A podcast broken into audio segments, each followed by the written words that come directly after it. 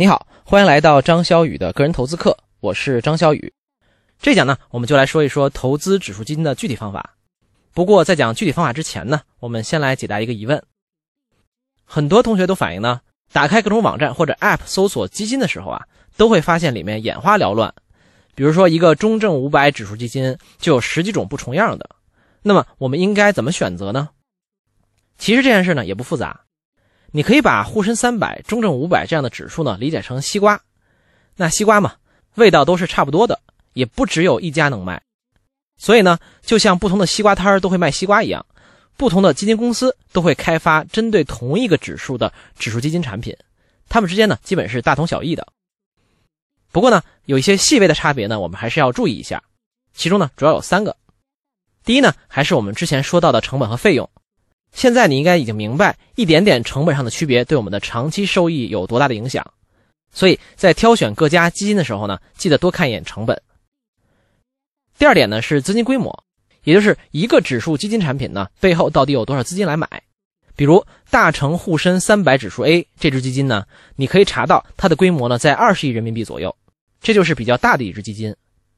规模大呢就不会受到各种资金赎回的影响，也不会呢被轻易的清盘。所以选择起来呢也更安心一些。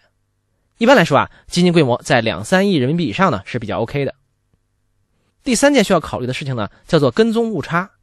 说白了就是啊，各家基金公司在跟踪同一个指数，比如说沪深三百指数的时候呢，实操起来会多少有一点差别，因为这涉及每天实际的交易买卖、跟踪频率等等。所以一般跟踪误差越小呢，说明基金的管理能力越强。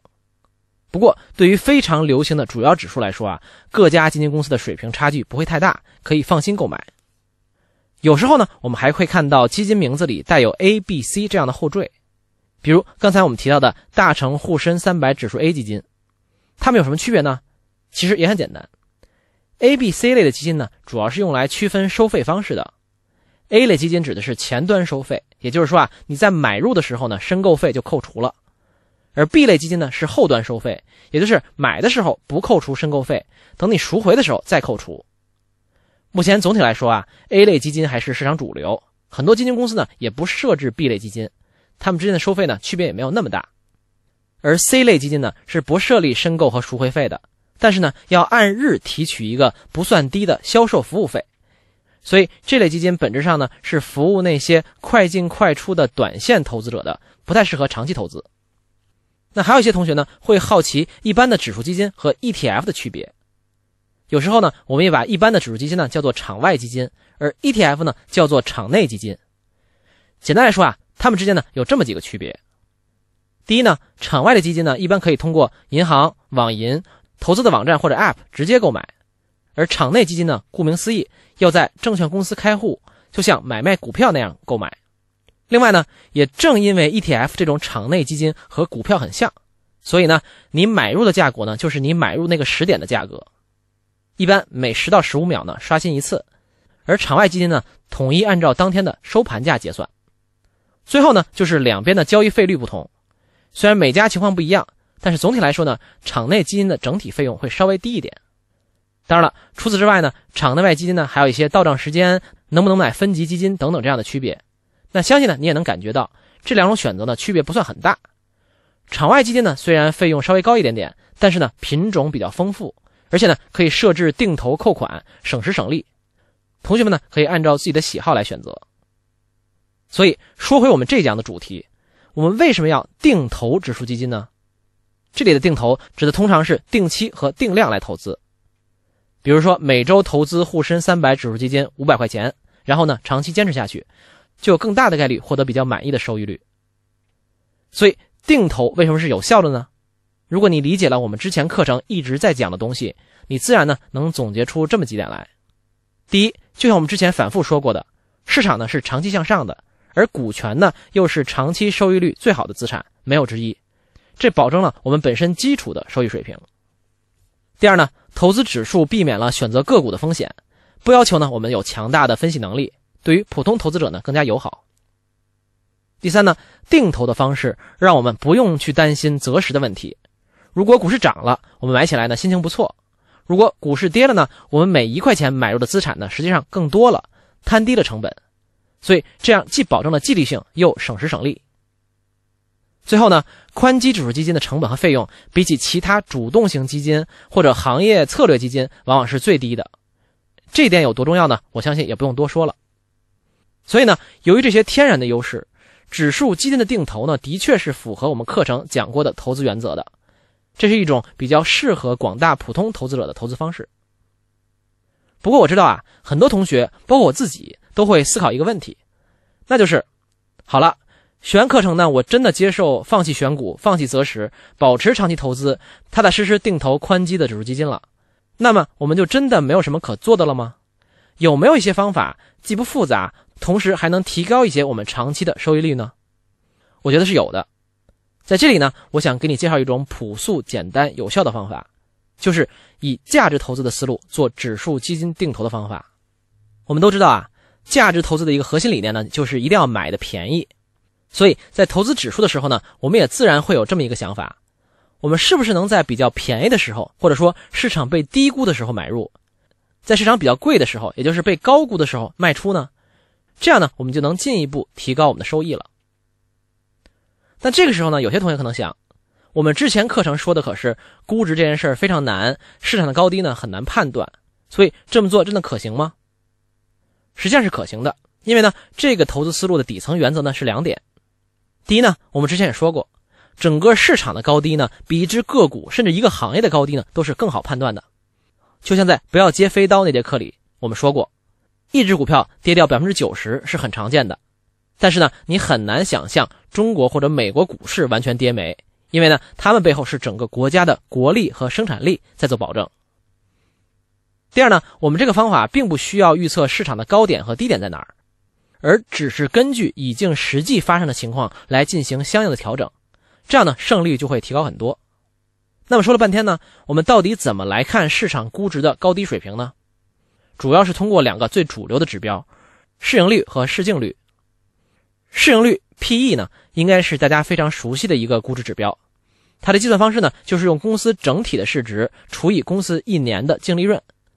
比如说，苹果公司如果市值是九千亿美元，每年利润呢是六百亿美元，那么它的市盈率呢就是九千除以六百，等于十五倍。那我们怎么理解这个市盈率的概念呢？你可以把它想象成，如果呢你用钱把整个公司买下来，大概多少年以后你的投资能回本？比如说，你要花九千亿美元买了苹果公司，在保持六百亿美元年利润不变的情况下呢，你的投资十五年就能收回来了。甚至这个指标啊，还可以用到一些其他领域。比如说，你花六百万买了个房子，每年呢可以收的租金是二十万块，那么这个房子的市盈率当然是打个引号了，可以认为是六百除以二十等于三十倍。当然了，我们都知道，真实的世界呢没有这么简单。但是市盈率呢，仍然是我们进行投资一个最常用的指标。那么一个指数的市盈率是什么呢？其实就是把指数里涵盖的所有公司，比如说沪深三百指数，也就是选出来的这三百家公司，看作一家很大的公司，然后用他们的总市值来除以这三百家公司所有的利润，就能得出这个指数的市盈率了。同样啊，市净率 PB 代表着公司市值和净资产的比率。所谓的净资产呢，也可以叫账面价值，基本可以理解成啊，一个公司实际能变卖的资产值多少钱，或者说呢，它也等于呢总资产减去总负债。你可以这么理解：有一天呢，这个公司需要破产清算了，那么它拥有的那些东西呢，还能卖多少钱？所以呢，对于一个指数来说，它的市净率就是全体公司市值比上他们总的净资产的比率。那么，如果我们知道了一个指数的 P/E 和 P/B 指标，可以怎么指导我们投资呢？思路是这样的：之前我们说定投的时候啊，说的是按时按量来投资一个指数，比如不管市场高低，都每周投资一千块钱。但实际上呢，我们可以这么做：在指数估值相对比较低的时候啊，你可以多投一点，比如一千五百块；在指数比较贵的时候呢，可以少投一点，比如五六百。这样长期操作下来啊，相当于你在低位投的钱比在高位多一些，那么整体的收益率呢就能上去了。那么我们怎么来判断指数的高位还是低位呢？可以看我们刚才说过的市盈率和市净率所处于的历史百分位是多少。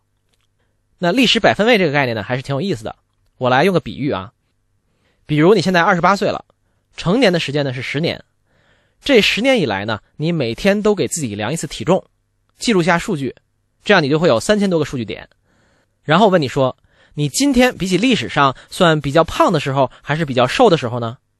你呢就可以去测一下今天的体重，然后呢把这个数字和你十年以来累积的数据一比，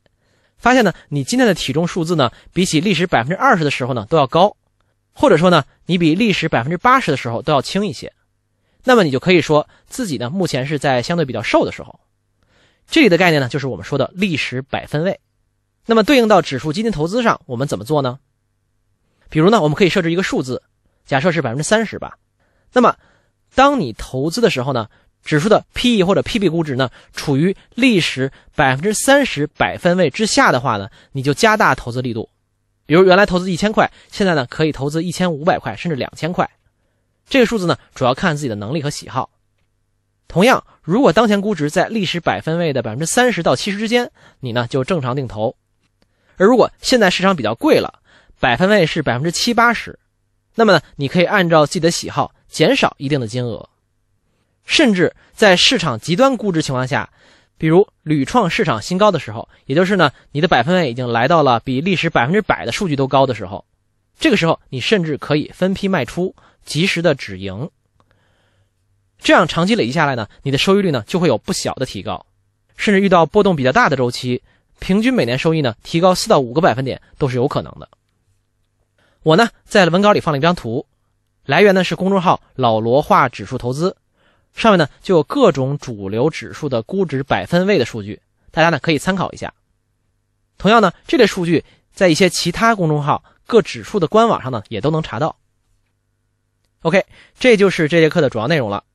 如果你能按照这种低位多买、高位少买、极端位置分批卖出的方式呢，长期自律的定投主流宽基指数基金的话呢，相信你的收益率呢就会相当不错。那最后呢，还是给你留一道思考题：听完这节课，你有没有想制定一个自己的定投指数基金的计划呢？来和同学们分享一下你的定投计划吧。欢迎你在文稿后面留言。